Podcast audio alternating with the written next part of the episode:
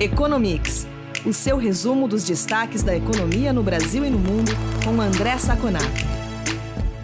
Olá, ouvintes do Economics. Aqui é o Eduardo Vasconcelos, jornalista da FEComércio. Estou aqui com o André Saconato, começando mais esta edição do podcast. Oi, Saconato, tudo bem? Olá, Edu, tudo bem? Um olá especial aos nossos ouvintes. Saconato, apesar dos esforços do Banco Central, a inflação tem se mostrado persistente. Em outubro, o IPCA teve alta de 1,25%, a maior taxa para o mês desde 2002. Em 12 meses, o índice acumulado é de 10,67%. Saconato, por que a inflação não cede no Brasil? E outra coisa, devemos conviver com taxas de dois dígitos por muito mais tempo? Olha, Edu, é, realmente, esse número de outubro foi um número que surpreendeu o mercado. É, esse 1,25 que nós tivemos em outubro foi muito acima da previsão do mercado, da previsão média do mercado, que era 1%. E pior, né? É, de novo, subiu o 12 meses, né? Se você pega de novembro do ano passado até outubro desse ano, ela chega em 10,67. E no ano já estamos em 8,24. O que, que mudou? O que, que eu acho que é interessante chamar a atenção do nosso ouvinte? Esse número, como veio acima do esperado, já aponta para uma inflação em 2021 de dois dígitos. Né? Até pouco tempo atrás, se esperava que outubro e principalmente é, dezembro, né, novembro menos, mas outubro e dezembro você tivesse uma queda em relação ao ano passado, de tal modo que nos 12 meses você inteiraria algo em torno de 9, 9,5%. Mas é, outubro do ano passado, só para o ouvinte ter uma ideia, veio com 0,86. Olha a diferença para 1,25. Por isso que o 12 meses subiu demais.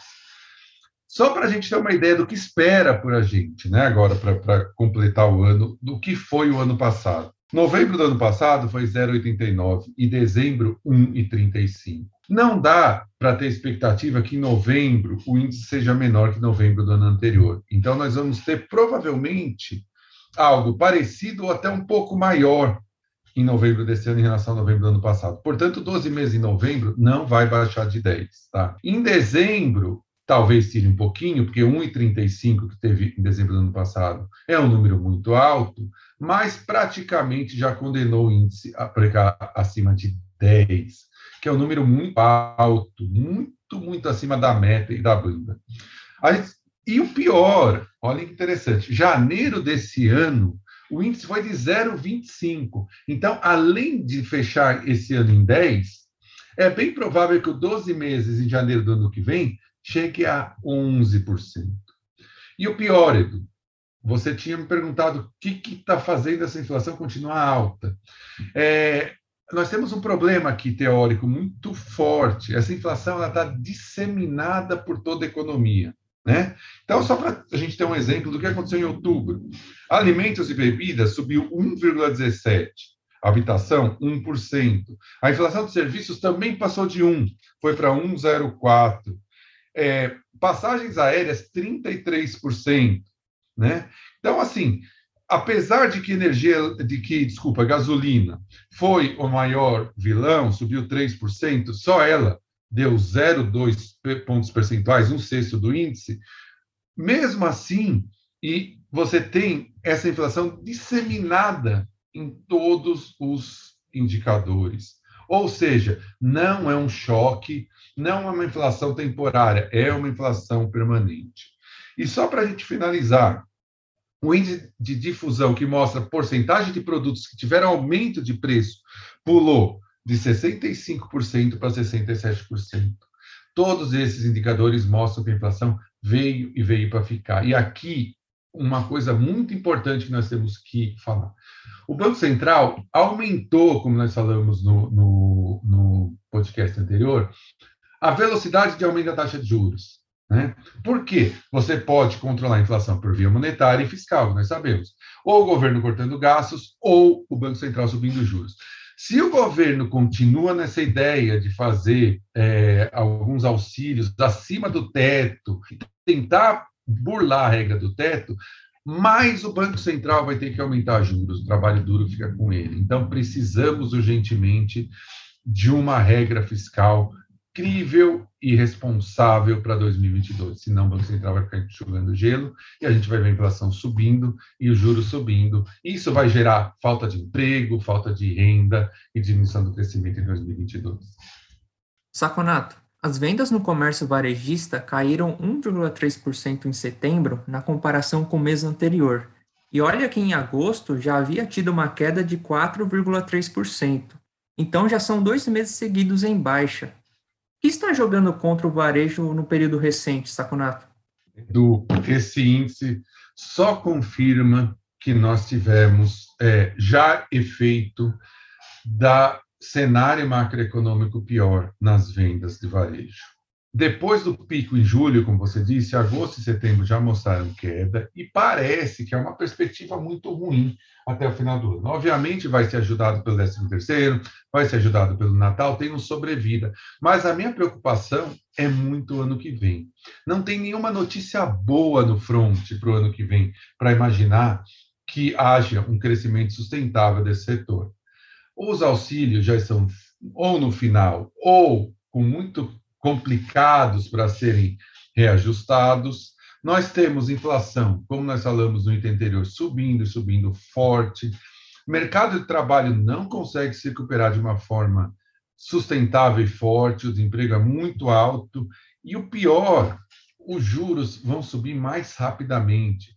E juros pega muito forte no comércio. Porque imagina, comércio varejista, comércio de tecidos, de automóveis, se você considerar ampliado, de imóveis, é, materiais de construção, se, é, eletroeletrônicos, eles têm uma influência muito grande dos juros. Nós vínhamos falando em podcasts anteriores que há uma disputa entre a abertura pós-pandemia e esses fatores negativos. E nós estamos vendo cada vez mais esses fatores negativos estão ganhando a guerra.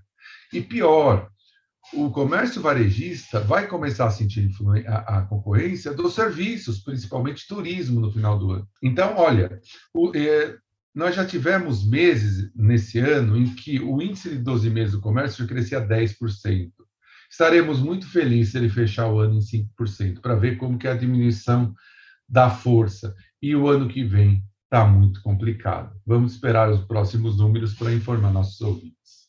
Saconato, nos Estados Unidos, a inflação também é um problema. Em outubro, o índice de preços ao consumidor, equivalente ao IPCA brasileiro, atingiu 6,2% no acumulado de 12 meses.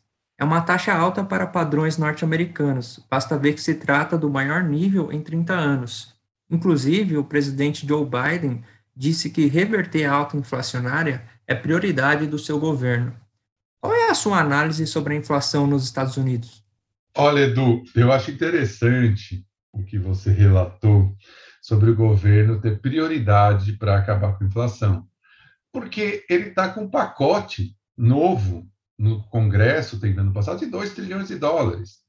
Eu não sei exatamente como que o governo de Joe Biden quer acabar com a inflação jogando dinheiro no mercado.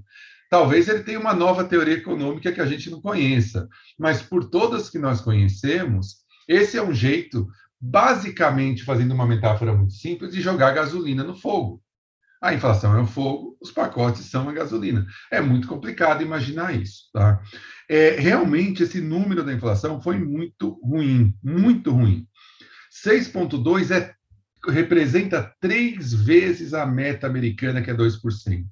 E mesmo se você tirar os preços mais voláteis energia, alguns alimentos mais voláteis, o core, que eles chamam, ficou em 4,6%, quase duas vezes e meio a meta.